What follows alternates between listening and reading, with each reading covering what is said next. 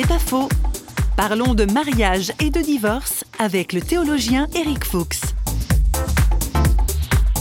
L'augmentation des divorces, d'une certaine manière, est un hommage au mariage. On attend beaucoup, donc on supporte mal que ça ne réponde pas à l'attente. On ne se donne pas toujours tous les moyens de réaliser de l'attente, mais enfin, il y a au moins une attente, et une attente très grande, qui n'a jamais été, à mon avis, aussi grande. On n'a aucun texte, ni au Moyen Âge, ni à l'époque de la Réforme, ni même encore plus récemment, valorise à ce point la relation homme-femme dans toutes ses dimensions. Alors évidemment, quand ça ne marche pas, l'échec est ressenti comme extrêmement cruel et aboutit donc assez naturellement à l'idée qu'il faut recommencer, ou en tout cas cesser l'expérience euh, dans l'état actuel. Donc euh, les divorces augmentent. C'est une sorte d'hommage rendu à la force qu'on voudrait trouver dans l'amour.